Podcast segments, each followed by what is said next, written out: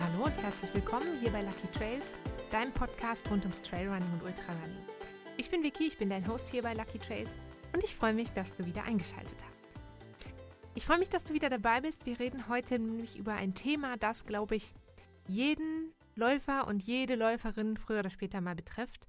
Und zwar sprechen wir ein bisschen über Verletzungen, die keine Verletzungen sind. Wie bin ich auf dieses Thema gekommen? Ähm, ich habe Muskelkater. Jetzt gerade habe ich akut Muskelkater von meinen zwei Wochenendläufen. Ich bin die letzten Wochen und Monate nicht so wahnsinnig viel in den Bergen gewesen, wie ich das gerne gehabt hätte. Bin viel im Flachen gelaufen, direkt hier bei mir vor der Haustür, wo es nur so eher etwas hügelig ist. Und ähm, ja, am Wochenende waren wir oberhalb vom Thuner See laufen. Wunderschön natürlich, wie immer. Und ähm, vor allem das Downhill hat mir Muskelkater beschert. Und es ist jetzt nicht schlimm, nicht so schlimm, dass ich jetzt sage, oh, ich kann auf keinen Fall laufen gehen.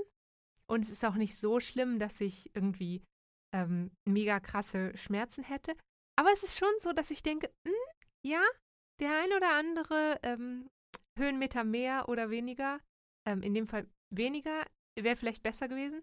Und mehr im Sinne von im Training in den letzten Wochen hätte es vielleicht ein bisschen mehr Höhenmeter sein dürfen. Nichtsdestotrotz, es hat einfach nicht anders gepasst.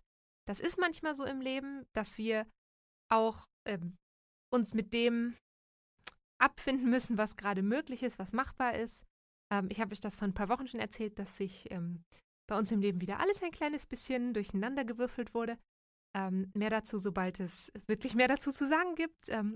Dieser Podcast ist auf jeden Fall noch hier. Ich bin noch hier. Ähm, alles äh, fast so wie immer. So. Und dann habe ich mir überlegt, was gibt es neben Muskelkater vielleicht noch so für ähm, Momente, die jeder Läufer oder jede Läuferin vielleicht schon mal hatte und vielleicht gedacht hat, ah, das ist jetzt ein bisschen unangenehm. Und zu schauen, wie kann man da vielleicht gegen vorgehen, was kann man vielleicht machen in dem Moment. Und ähm, genau, das sind so, ich weiß kein besseres Wort dafür, aber das sind so Verletzungen, die keine Verletzungen sind. Klar, es gibt Verletzungen und Schmerzen, die setzen dich, die sind real und die setzen dich längerfristig außer Gefecht. Und dann gibt es Sachen, die sind auch real, logischerweise, wie zum Beispiel Muskelkater, ähm, aber du kannst sie irgendwie aushalten oder du kannst mit einem oder zwei Ruhetagen ähm, oder mit einer Anpassung an deine Ausrüstung halt trotzdem weiter damit laufen. Du kannst sie durchlaufen. Ich will damit jetzt überhaupt nicht sagen, und das ist ganz wichtig, das sage ich hier an dieser Stelle jetzt deswegen nochmal ganz ausdrücklich, ähm, ich möchte nicht, dass du mit Schmerzen läufst. Wenn dir was richtig akut wehtut, wenn du ähm, vor allem stechende Schmerzen hast während des Laufens, dann ist da irgendwas im Argen und dann solltest du nicht versuchen zu laufen. Aber es gibt eben so Kleinigkeiten, ähm, einen leichten Muskelkater, wo du vielleicht mal ein, zwei Ruhetage einbauen kannst und dann geht es denn dann auch wieder. Ähm, und ähm, diese anderen Punkte, über die wir jetzt gleich sprechen, wo man sagen kann, da kann man drauf reagieren und muss jetzt nicht gerade direkt eine ganze Woche pausieren. Genau, wichtig auch noch, es gibt Verletzungen zum Beispiel Achillessehnenentzündung oder Plantarfaszitis, die beginnen mit ganz leichten Schmerzen und die beginnen mit Schmerzen, durch die man, die man rauslaufen kann, wenn man warm gelaufen ist. Ähm, ganz, ganz, ganz, ganz wichtig, schau gut auf dich und hör gut auf deinen Körper und wenn du merkst, irgendwas funktioniert nicht mehr so, wie es sollte, irgendwas fühlt sich wirklich ganz komisch, ganz schräg an, dann ähm, pausieren, gegebenenfalls Arzt oder Ärztin, deinen Physiotherapeuten oder Physiotherapeutin aufsuchen ähm, und Hilfe suchen und gucken, dass das wieder ins Lot kommt. Das ist wirklich wichtig. Ich weiß, diese Folge ist ein bisschen risky, ähm, wenn ich so darüber spreche, dass man manche Sachen vielleicht durchlaufen oder rauslaufen. So, aber es gibt jetzt eben, ich habe mir drei Sachen ausgesucht und es ist nicht der Muskelkater. Das war mir denn dann ein bisschen zu platt, außer ihr sagt, ah, wir möchten aber noch eine Folge speziell zur Muskelkater, dann mache ich mir darüber sehr gerne noch Gedanken. Ähm, wir sprechen über schwarze oder blaue Zehennägel. Habe ich schon mal eine Folge zu gemacht, aber es kommt heute trotzdem nochmal vor. Wir sprechen über ähm, Schmerzen auf dem Spann, also auf der Fußoberseite, auf dem Fußrücken. Und wir sprechen über Seitenstiche. Also fangen wir einfach vorne an mit den schwarzen oder blauen Zehennägeln. Die tun weh. Wer das schon mal hatte, der weiß, ein blauer Zehennagel, ein blauer Fleck unterm Zehennagel, der tut scheiße weh.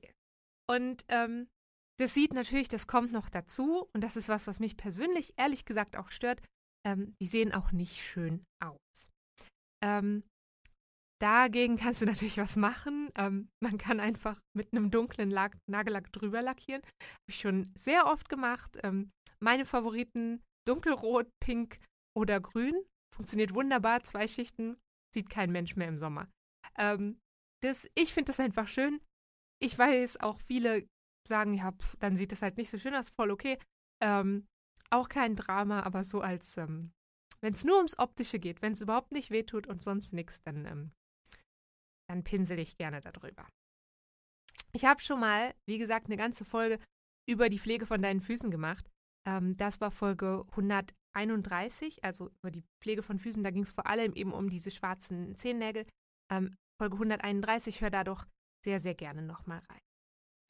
So, nochmal kurz als Erinnerung. Wie kommt es jetzt zustande, dass man einen schwarzen oder einen blauen Zehennagel hat? Die entstehen dann, wenn der Zeh an der Vorderseite vom Schuh ähm, oder vom Socken dauerhaft reibt oder drückt. Das passiert häufig, nicht nur, aber häufig beim Bergablaufen. Das passiert, wenn der Schuh ähm, oder der Socken oder beides oder eins von beidem nicht gut sitzt. Das passiert auch, heißt ich von mir, ähm, wenn der Zehennagel zu lang ist. Also meine Zehennägel sind immer relativ kurz. Und ähm, was dann passiert, ist, es stößt halt immer so vorne ähm, gegen den Schuh und dadurch kann das Nagelgewebe beschädigt werden. Und dann ähm, sammelt sich hinter oder unter dem bestehenden Nagel eigentlich eine Flüssigkeit an und dann entsteht so ein ganz starkes Druckgefühl. Und ähm, dieser Druck kann eben sehr, sehr schmerzhaft sein. Die Farbe, wenn es jetzt blau oder schwarz ist, die kommt tatsächlich einfach davon, ähm, dass die Adern auch platzen. Also du hast wirklich ganz einfach einen blauen Fleck unterm Zehennagel. Klassischer blauer Fleck. Und ich glaube, dass jeder und jede, die ähm, läuft, früher oder später mal damit zu kämpfen hat. Ähm, Im Allgemeinen ist es am besten, wenn man den Zehennagel einfach in Ruhe lässt. Also wirklich gar nichts dran machen. Ähm, wenn der Nagel sehr lang ist, dann ähm, vorsichtig etwas kürzen. Das tut dann in dem Moment auch ein bisschen weh. Also zumindest bei mir tut es immer ein bisschen weh, ähm, weil natürlich man den Nagel, der schon so unter Druck steht, berührt. Ähm, aber grundsätzlich eigentlich das Beste, was du machen kannst, so schwer das fällt, einfach in Ruhe lassen und warten, bis der Druck nachlässt.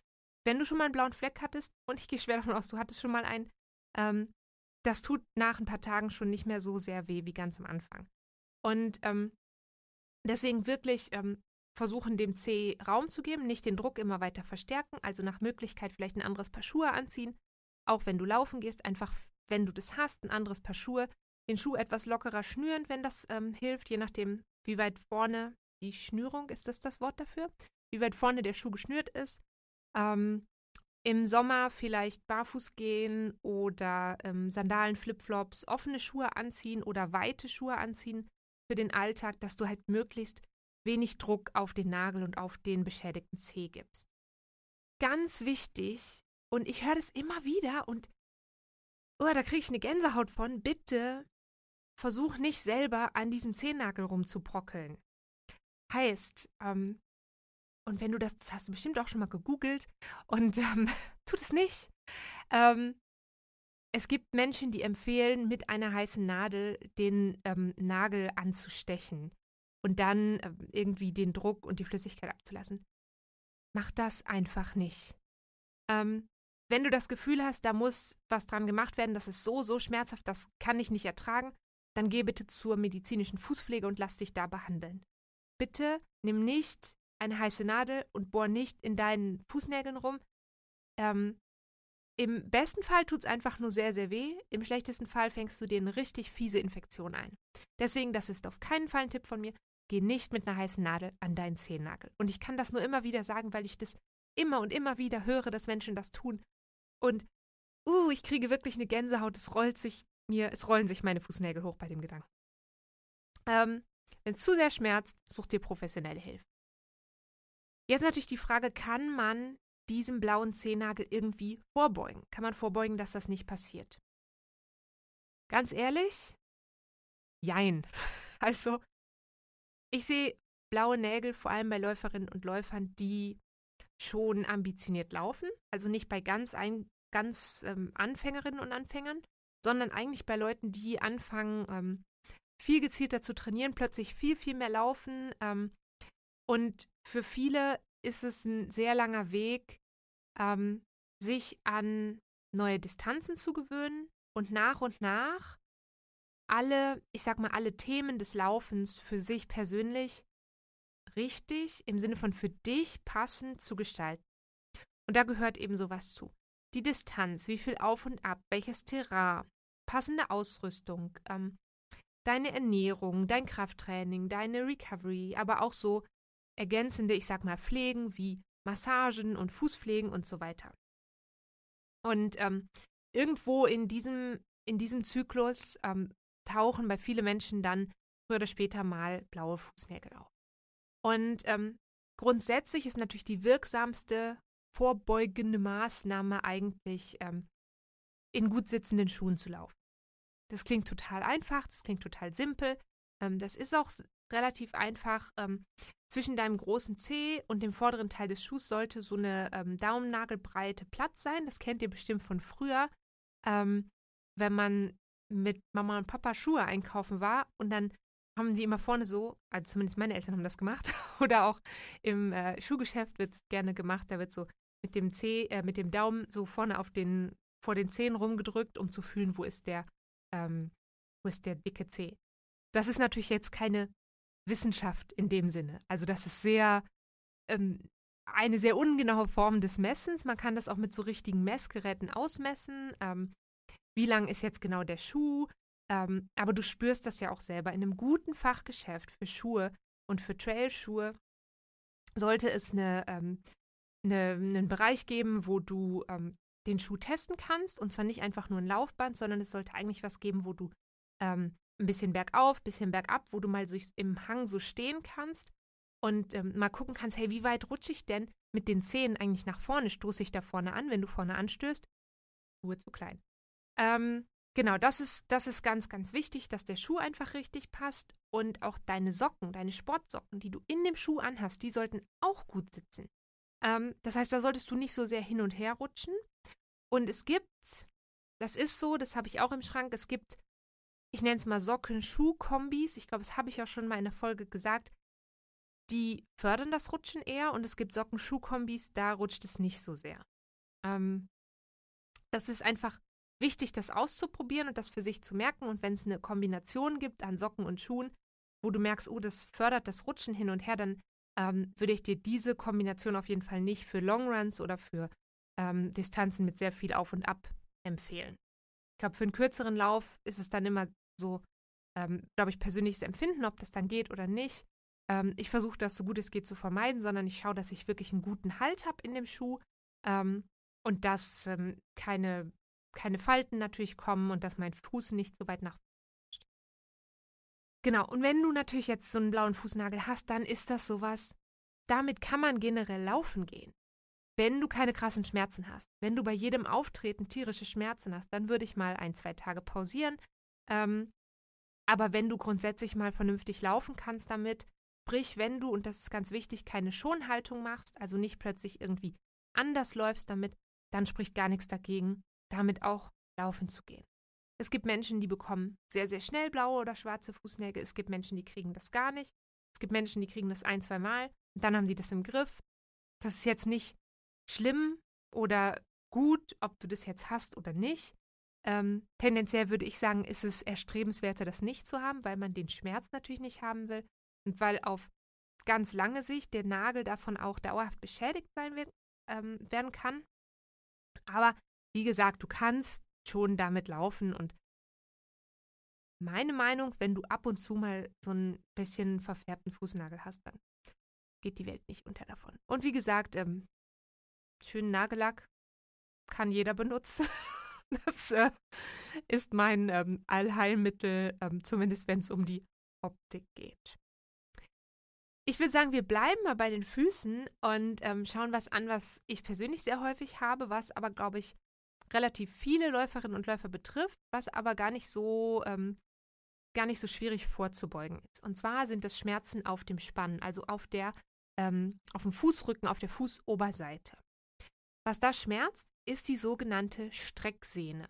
Das ist die Sehne, die läuft oberhalb deines Fußrückens zu den Zehen und die hilft dir dabei, deine Zehen anzuziehen und zu strecken. Deswegen Strecksehne. Und der Schmerz, ähm, der bei der Reizung von der Strecksehne entsteht, den ähm, kennst du vor allem dann, wenn du dazu tendierst, oder der tritt häufig auf bei Menschen, die dazu tendieren, die Schuhe relativ eng zu schnüren. Ähm, das ist zum Beispiel jetzt bei mir der Fall. Ähm, wenn jetzt der, es ist tatsächlich so, dass der Druck durch die Schnürsenkel auf den Spann so stark werden kann, dass die Sehne dann ähm, gereizt wird und der Druck auf die Sehne so groß wird, dass es beim Laufen dann immer noch so über die Schuhoberseite, also auf die Innenseite der Schuhoberseite reibt ähm, und dadurch sich die Sehne ähm, entzündet und die Sehne gereizt wird. Das heißt, ähm, das Einfachste, was man dagegen machen kann, ist ähm, die Schnürung von deinen Schuhen zu ändern. Viele Läuferinnen und Läufer, vor allem Einsteigerinnen und Einsteiger, rühren, sag ich mal, die Schnürsenkel der Schuhe eigentlich nicht an. Und das ist total schade, weil die sind ein sehr, sehr wichtiges Tool, um die Passform von deinen Schuhen noch zu optimieren. Das heißt, du kannst zum Beispiel die Schnürung, meistens wenn man die ähm, Schuhe kauft im Schuhladen, dann sind die ja so ähm, über Kreuz geschnürt. Und das kannst du natürlich ändern, das kannst du natürlich anpassen, wie das für dich gut ist. Ähm, wenn die Schuhe gekreuzt geschnürt sind, dann tendiert man oft dazu, oder dann kann man sie enger und fester binden. Wenn du jetzt nur einen, sag ich mal, eine Stufe weniger ähm, hart geschnürt haben willst, dann kannst du die auch, ähm, wie soll man es erklären, so gerade schnüren, also dass die wie so eine, wie so eine Leiter aussehen. Ähm, oder du kannst ähm, auch einzelne Ösen vom Schuh überspringen. Also vom, der Schuh hat ja links und rechts, oberhalb der Zunge hat er so kleine Ösen und da gehen ja die Schnürsenkel rein und raus. Ähm, und das kannst du, ähm, kannst du ein oder zwei Ösen von überspringen und dadurch den Druck auf dem Spann wegnehmen. Wenn du diesen Podcast auf YouTube schaust, dann blende ich dir das sehr gerne mal ein, ähm, wie ich das bei meinen Schuhen mache. Das ähm, habe ich einmal gefilmt, da kannst du das ganz gut sehen. Also den Schnürsenkel rausziehen und dann neu fädeln und dann einzelne Ösen einfach nicht nutzen ähm, und einfach überspringen. Und das ähm, mache ich zum Beispiel auch nicht nur bei meinen Laufschuhen, sondern das ist so ein generelles Problem, was ich habe, auch dadurch, vor allem für Menschen, die vielleicht noch orthopädische Einlagen in den Schuhen tragen, die dann manchmal noch ein bisschen höher sind.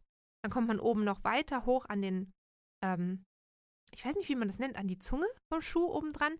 Und dann ähm, ist der Druck automatisch schon noch ein bisschen höher. Und das mache ich eben auch bei meinen normalen Alltagsschuhen zum Beispiel. Versuche ich da die Schnürung lockerer zu machen oder mal eine Öse zu überspringen. Und dann kann es aber natürlich sein, dass du das Gefühl hast, oh, jetzt habe ich aber nicht genügend Stabilität im Schuh. Und da kannst du jetzt die hintere Öse ähm, vom Schnürsenkel-Ösenbereich noch benutzen. Ähm, das zeige ich dir auch im Video. Also ganz viele Schuhe haben ja, sag ich mal, die Standardschnürung und dann hinter den Schnürsenkeln, wo man normalerweise aufhört zu schnüren, kommt oft noch so ein, ähm, eine Öse oder ein Loch. Und wenn du das noch benutzt, dann hast du mehr Stabilität um den Knöchel herum, kannst aber gleichzeitig auf dem Fußrücken den Druck wegnehmen. Genau, wie gesagt, ich blende dir das mal hier mit ein, wie man das machen kann. Ähm, was du auch noch machen kannst, natürlich, wenn du jetzt Akutschmerzen hast oder wenn du merkst, hm, heute hat es ein bisschen gerieben, nach dem Laufen Fuß hochlegen, ein bisschen kühlen, einfach ein Kühlpack drauf für eine Viertelstunde. Ähm, das kannst du noch machen, um deine Sehne so ein bisschen zu unterstützen und um Reizung vorzubeugen, um Reizung von der Sehne vorzubeugen. Und auch hier gilt, ähm, wie bei den Zehennägeln, alles, was schmerzfrei möglich ist, kannst du in der Regel machen. Klar, jetzt bei so einer Sehnenreizung gut aufpassen, dass du dir nicht irgendwie eine richtige Entzündung da holst. Ähm, hör gut auf deinen Körper, aber grundsätzlich, wenn du die Schnürung deiner Schuhe vielleicht anpasst, dann kannst du das durchlaufen. Ich muss dann meistens, wenn ich es akut während eines Laufs habe, dann muss ich einfach kurz anhalten, ähm, den Schuh einmal aufmachen, vielleicht die Schnürung anpassen und dann kann ich in der Regel weiterlaufen. Achte einfach hier auch wieder darauf, keine Schonhaltung. Wenn du eine Schonhaltung machst, dann ist es zu, ähm, ist der Schmerz zu groß, dann kannst du so nicht weiterlaufen, ohne ähm, dass du dir vielleicht langfristig woanders einen Schaden holst. Also dass du vielleicht irgendwo eine andere Muskelfehlbelastung ähm, mitnimmst oder so. Genau. Das finde ich noch ganz, ganz wichtig. Einen habe ich jetzt noch. Und zwar habe ich schon ganz am Anfang gesagt, wir gucken blaue und schwarze Zehennägel. Ähm, die Schnürung der Schuhe am, für den Spann, damit kein Druck auf dem Spann entsteht und Seitenstich. Und ich glaube, jeder und jede von uns hatte schon mal Seitenstiche. Ich erinnere mich daran. Ich hatte das vor allem gerne in der Schule, weil ich eine sehr, sehr unsportliche Schülerin war. Ähm, und dann, wenn wir im Sportunterricht zum Beispiel irgendwas mit Laufen machen mussten, bin ich auch mal wahnsinnig viel zu schnell gelaufen. Dann hatte ich immer total schnell Seitenstiche. Das fand ich dann natürlich überhaupt noch viel uncooler. Also Laufen war sowieso eine der Sportarten, die ich am meisten gehasst habe in der Schule. Ähm, genau. Und Seitenstiche, das kennt, glaube ich, jeder. Und man geht davon aus, dass Seitenstiche so sind wie Krämpfe im Zwerchfell oder in den Bändern, die das Zwerchfell stützen. Ganz genau, woher Seitenstiche kommen, kann man nicht immer sagen. Aber es ist vermutlich so, wie bei ganz vielen anderen Kör Muskeln im Körper auch, dass einfach eine Überbelastung von diesen Muskeln vorliegt und die fangen dann an zu verkrampfen. Und ich finde es ganz, ganz spannend. Viele Läuferinnen und Läufer bekommen Seitenstechen entweder eben dann, wenn sie zu schnell gelaufen sind, wie ich in der Schule, oder auch, ähm, mega spannend, ähm, wenn sie zu hektisch atmen, weil dann das, sag ich mal, zu alles zu schnell und zu großer Druck ist, oder wenn sie zu viel vorm Laufen gegessen haben. Das heißt jetzt nicht, dass du vorm Laufen nichts essen sollst. Also ihr wisst, ich bin ja große Verfechterin davon, vorm Laufen auf jeden Fall noch einen Snack zu essen. Aber anscheinend gibt es viele Läuferinnen und Läufer, die Probleme damit haben, wenn sie eine große Mahlzeit gegessen haben, dann zu laufen und dann Seitenstich bekommen. Ich habe dann immer eher das Problem, dass mir das sehr schwer auf dem Magen liegt und dass ich dann oft sehr, sehr schnell eine Toilette finden muss. Aber ähm, da siehst du schon, es gibt also eine Stellschraube. Wenn du merkst, oh, das hängt irgendwie mit dem Essen vorm Laufen zusammen, dann schraub ein bisschen an dem, was du isst und wie viel du isst und wann du isst. Und natürlich ähm, eben vielleicht noch an deinem Tempo und an dem, wie du atmest. Was kann man jetzt aber machen, wenn die Seitenstiche kommen? Das Erste, was, glaube ich, ganz, ganz viele Menschen machen und was genau richtig ist, ist langsamer werden. Langsamer werden ähm, dehnen, also vielleicht die Arme so über den Kopf strecken und dann so ein bisschen nach links und nach rechts dehnen und ähm, da quasi mehr Platz, ja, quasi mehr Platz einräumen auf der linken und rechten Seite jeweils. Und zwar so lange, bis der Krampf sich löst, bis die Seitenstiche weg sind. Ich glaube, dass das, ähm, also langsam werden, gegebenenfalls stehen bleiben, dehnen, dass das Sachen sind, die während der meisten Trainings und während der meisten Läufe ähm, sehr, sehr gut machbar sind. Jetzt ist es aber natürlich so, ähm, dass du vielleicht auch Seitenstiche bekommst, wenn du in einer Wettkampfsituation bist. Und ich glaube, da, ähm, oder ich kann es verstehen, wenn man dann sagt, ach, ich will jetzt aber nicht unbedingt langsam machen oder stehen bleiben. Ähm, was kann ich denn sonst noch machen?